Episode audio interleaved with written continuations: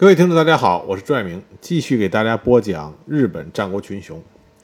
那么我讲了武田家的武田信玄、武田信虎，又讲了武田家的众家臣。那么武田家的衰亡实际上是很快的。曾经如日中天的武田家族，在武田信玄去世之后，其衰败的速度之快，这在日本战国史里面都是一个非常令人扼腕的事情。在很长的一段时间里边，武田家族的衰落都归咎于武田信玄之后武田家的家主武田胜赖。但这些年呢，日本的史学家开始比较客观和公正的评价武田胜赖在武田信玄逝世以后的表现，逐渐呢就给武田胜赖证明了，不再把武田胜赖作为是一个窝囊废、败家子啊来看待这个人。经过史料的一些考证和分析，武田胜赖实际上是一个相当不错的能力和见识的家主。那么，为什么武田胜赖在武田信玄死之后，没有能够领着武田家族继续称霸、雄踞一方呢？我们公平一点、客观一点讲的话，武田胜赖他的能力是有的，而且相当不错。但是他所接手的这个局面，对于他来说，对于武田家当时的状况来说，都是极为不利的。武田胜赖的能力很难扳回那个局面。另外呢，他的时运也不济，因为他碰到了两个非常强劲的对手，一个是织田信长，一个是德川家康，而这两个强劲的对手又结成了非常紧密的同盟。反观武田胜赖这边，因为武田信玄之前极为高调的东征西讨，实际上在武田胜赖接手武田家的时候，已经形成了一个对武田家的包围圈。一边是织田信长和德川家康，这不用说了，实力强劲。那么另外一边呢，就是北条家。武田家所处的位置，甲斐，他是很难做到两线同时开展。所以武田信玄每一次他要出征的时候，他要打上山，他一定要和织田家、德川家搞好关系；他要出征织田和德川家，就一定要和北条家和上杉家握手言和。但是因为武田信玄屡次撕破和对方的同盟协议，因此呢，武田家的信誉在武田胜赖执掌的时候已经跌落到一个谷底。武田胜赖不是不想打破这种局面，但是他的运气不佳。一面的织田和德川是坚决的不愿意和武田家握手言和，那么另外一边上山和北条，武田胜赖押错了人，他把他宝押到了上山家，没想到上山家最后没有给他能够提供任何的助力，这在后面我会具体跟大家讲。那么对于武田家内部来说，武田胜赖一直被诟病的一件事情，被诟病的一件事情就是他和武田家原来的那些家臣之间的关系不和。但这个恶劣的关系，始作俑者并不是因为武田胜赖，恰恰是因为武田胜玄啊，武田信玄，武田信玄客观的造成了武田胜赖和家臣们啊，家臣元老们的那种紧张的关系，这是进一步。使得武田家失去了与织田信长、德川家康他们抗衡的能力。武田胜赖曾经想过扳回劣势，但是他没有时间。织田信长作为战国时期日本最杰出的人物之一，他不会给武田家留出任何的机会东山再起的。所以最后呢，武田胜赖只能看见武田家。彻底的衰落，最后武田胜赖是自杀身亡。那么，这从今天这集开始，就给大家具体的讲讲武田胜赖是怎么成为一个悲剧性的人物。武田信玄在刚开始的时候，根本就没有想过要让武田胜赖来继承武田家。为什么呢？因为武田胜赖他的外祖父是周访赖仲，周访赖仲是被武田信玄。出兵打败之后，幽禁于东光寺，最后自尽。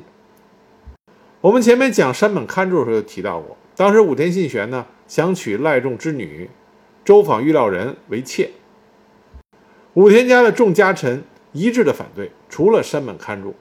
山本勘助支持武田信玄的原因，他是说，如果武田信玄能够娶了周访赖仲的女儿，那么他们生下的孩子可以替武田家去镇守信浓国周访家的地盘。武田信玄呢，也有这个心思，所以呢，在周访预料人和武田信玄结合之后呢，就生下了武田胜赖。武田胜赖成年以后，他的名字其实不叫武田胜赖，而是叫周访四郎胜赖，全大全名应该是周访胜赖。从他姓氏是周访就可以看出来，武田信玄本来是想让胜赖去继承周访家。而且武田胜赖的第一个妻子是织田信长的养女远山氏，但后来这个远山氏呢，在为武田胜赖生下嫡子信胜之后，死于难产。那也是在他的嫡长子信胜出生的同一年，武田家爆发了内乱。我们前面讲过，武田的武田信玄的嫡长子武田义信，因为信玄要把战略方向。转向金川家，武田义信呢极为不满，因此武田信玄和武田义信的矛盾激化，武田信玄就把武田义信给囚禁了。当时武田家的家臣有很多人是支持义信的立场，或者是和义信亲近的。那么武田信玄为了平息家臣们的争议，当时花了很多的心思和力气。他虽然把家臣们的不满给压制下去了，但是这个不满并没有解决。那么后来，武田信玄将他的战略方向转向金川家，进而指向德川家的远江三河。但是在他身死之前，他也没有能够拿下德川家的领地，反而使得武田家惹下了织田和德川这两个强敌。那么这些家老心中对武田信玄的不满，在武田信玄死之后，自然再一次波澜再起。那么他们的发泄对象是谁呢？就是武田胜赖。因为谁接替了武田义信，成为武田家家主的继承人呢？那就是武田胜赖。这些老家臣们，他们自然就把这股怨气发泄到了武田胜赖的身上。那武田胜赖本人呢？他对于如何处理和这些老家臣的关系，也一直拿不准这个分寸。而武田信玄在他身死之前就已经把胜赖召回到他身边啊。三方原之战之后，武田胜赖就被召回了信玄的身边，准备继承武田家。但是武田信玄并没有想办法在家里边啊，在家族内部给武田胜赖树立威信。这里面呢有两点就可以反映出这个现象。第一个。武田胜赖的名字自始至终没有被武田信玄赐予一个信字。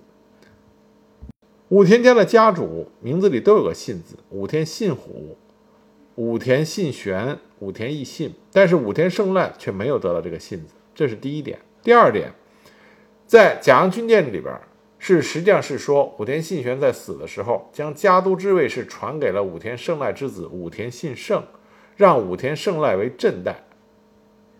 就是相当于摄政一样，等武田信胜元服之后，成年之后，武田胜赖要把家主的这个位置啊交还给武田信胜。但这件事情上是有争议的啊，其他的一些史料里边记载是说武田信玄就是把家督之位传给了武田胜赖。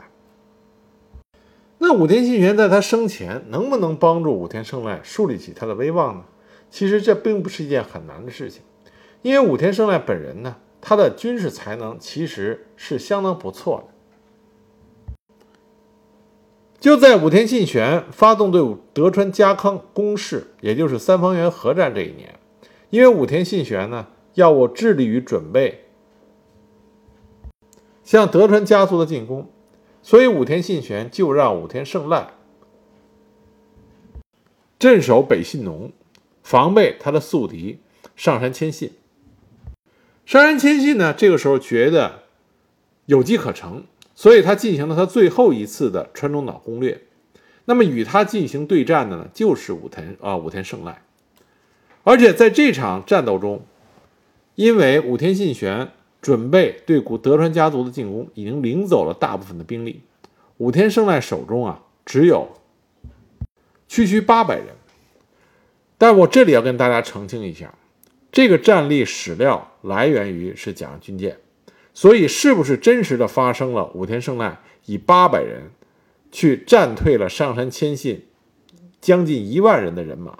这个呢要留待史料的考证啊，这并不是一个确定的说法，只是一面之词。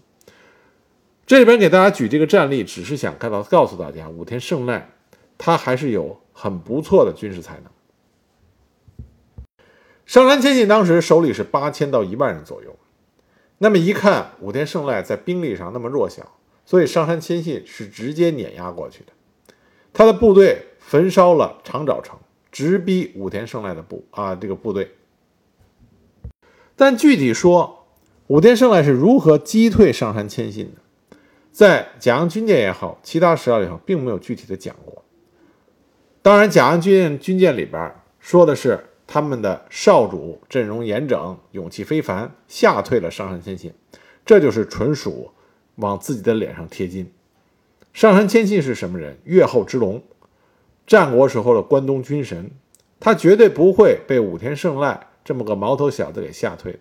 那至于其中到底发生了什么事情，是不是因为上杉谦信的后方出现问题，上杉谦信被迫退兵，这个已经无从知晓。也可能对史料的进一步考证，我们将来会有一定的定论，会有一定的具体描述，到底发生什么事情。那么唯一确定的呢，是在上杉谦信撤退的时候，武田胜赖对他的殿后部队发动了进攻，还取得了战果。因为这件事情，在上山方的官方军纪作品《北岳家书》里边，也承认了上杉谦信当时在撤退的时候吃了亏。从这点上看，武田胜赖。捕捉战机和指挥作战能力还是相当不错的。一五七三年，武田信玄病逝，那么武田胜赖继承了家主之位。武田信玄的遗嘱里边是这么说的：三年之内不发丧，不随意征战。不知道武田信玄是不是担心织田信长和德川家康战力太强，怕自己的儿子抵挡不住。总之，这是武田信玄的命令。但是武田胜赖并没有遵守武田信玄的这个遗命，因为武田胜赖急于在众家老面前表现他自己，证明他继承家主是实至名归。因此呢，在武田信玄病逝的这一年的九月，当德川家康夺回了长小城，委任奥平信昌为城主，并且将自己的女儿许配给他以示器重，那么武田胜赖为了报复。就在第二年，一五七四年，进攻东美浓啊东美浓的诸城。那么东美浓诸城，武田胜赖去攻打的，这是谁的地盘呢？这正是织田信长的地盘。很多人都知道长小之战，织田信长和德川家康将武田胜赖打了大败。但很多人不知道的是，在这之前，武田胜赖对织田信长和德川家康。各赢了两仗，而这两仗呢，都赢的是相当的漂亮。这是为什么？织田信长曾经在给上杉谦信的信中就说过：“武田四郎严守信玄军法，乃是可怕之敌人。”啊，织田信长为什么会对武田胜胜赖评价这么高呢？是因为武田胜赖武田胜赖啊胜过他。一五七四年，武田胜赖开始东美浓的攻略。他与已经在东美浓的岩村城驻守的城将秋山信友会合，率领兵力达三万八千人的武田军，率先攻击了高山城的平井赖姆。在一口气攻下了高山城以后，就进军包围了织田一方的明治城。在得知武田军来袭以后，织田信长动员了美浓和尾张两国的兵力出击。当时织田军的总数达到六万人。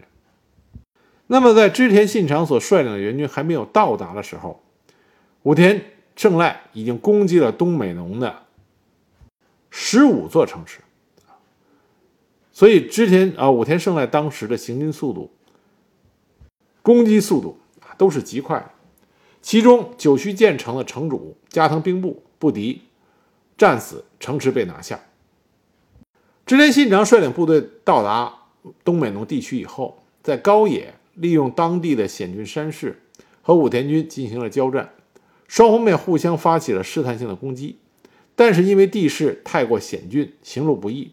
双方接触以后，织田军后撤。当时呢，武田的家臣山县昌景奋起追击了数里。在《武田三代军记》这本书里边，武田家是说织田信长当时是战败了。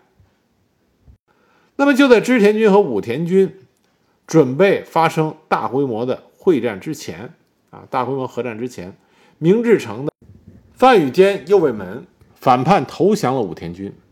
这样就造成明治城陷落，五百守军阵亡。织田信长呢，一看明治城已经陷落了，持续作战没有意义，所以呢，也就布置了对武田家的防御。之后，率领大军回了岐阜城。这场大战在没有开始就已经结束了。但无论怎么说，武田胜赖在东美农连占了多座城池。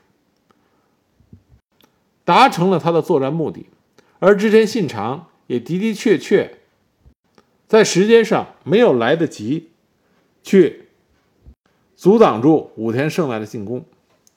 那么这次作战呢，就让武田胜赖的名气大盛。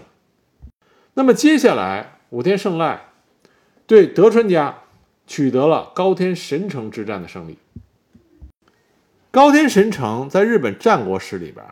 是一个非常重要的城池，因为它是以一座标高一百三十二公尺的鹤翁山为中心，巧妙地利用了放射型山脊建成了山城。这座城池原来呢是归属于金川家，是金川家家臣福岛氏修建而成的。后来呢，小笠原氏取代了福岛氏成为城主。那么在金川氏灭亡的时候，这个城主呢就。投靠了德川家，投靠了德川家康，成为德川家康攻略远州的前哨站。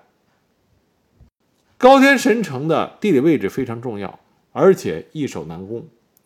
当时有种说法叫“至高天神者得远州”，所以高天神城就成为当武田家将战略方向转向德川家的时候，武田家和德川家经常在高天神城展开攻略和防守。一五七一年的时候，武田信玄率领两万人进攻高天神城，守城呢是小笠原长忠以及手下的一千城兵，但他们利用城池的险要，挡住了武田方大将内藤昌丰的攻击。因为这是山城，山坡陡峭，以骑兵居多的武田军难以在守城方的箭矢攻击之下登城，所以第一次高天神城之战以武田家撤军而告终。在武田信玄进攻远江的时候，武田信玄再次对高天神城采取的是包围而不是强攻的手段，切断了高天神城与滨松城之间的联系。因为当时德川家康的大部队是在滨松城，但是因为武田信玄这个时候主要的注意力是在三方原合战，德川家康的主力，所以呢，对高天神城并没有采取过多的进攻。那么在武田信玄逝世以后，武田胜赖就想利用攻打下高天神城，来提高自己作为武田家新家主的权威。因此呢，在一五七四年，武田胜赖率领着两万五千人从蜘蛛旗馆出发，在五月份就包围了高天神城。那么城主小笠原长忠马上就向滨松城请求援军，但这个时候德川家康手中能动动员的力量只有八千人。德川家康就向织田信长请求同时出兵援救高天神城，但这个时候的织田信长呢，正在忙于镇压越前的一向一揆，他并没有多余的精力能够照顾远江地区。那么小笠原长忠在迟迟等不到援军的情况下死守城寨，但是武田胜赖提出来说，你投降就可以获得郡和国一万贯的条件。那么在等不到援军、死守无望。同时又有这么丰厚的投降条件的情况下，小笠原军决定投降。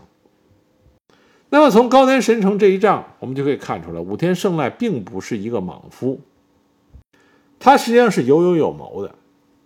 拿下高田神城，使得武田胜赖他更加的自信，因为这个时候武田家的势力已经超过了武田信玄的时代。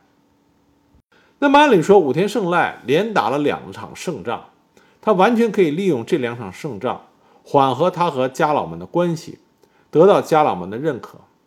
但实际上，武田胜赖呢没有做成这一点。在史料里边写的是武田胜赖刚愎自用，他一味的信任近臣季布胜资和长坂长贤，这两个人都是来自于信浓。那么很有可能一种情况呢，就是武田胜赖打了胜仗，他觉得我不用说，你们这些家老们也应该凭借着我的战绩来认可我，但他没有得到家老们的主动的。是好，那么武田胜赖就决定，既然你们对我有成见，那么我就甩开你们，找能够和我融洽相处的家臣。但可是问题所在是武田家离不开这批忠心耿耿又实力极强的家老重臣，因此呢，这个矛盾不仅没有缓解。反而加剧了。那么高天神城被攻下来，让武田信赖他的野心极度的膨胀。那么另一方面呢，武田家这个时候也急需对外进一步扩张，尤其是要拿下德川家的领地。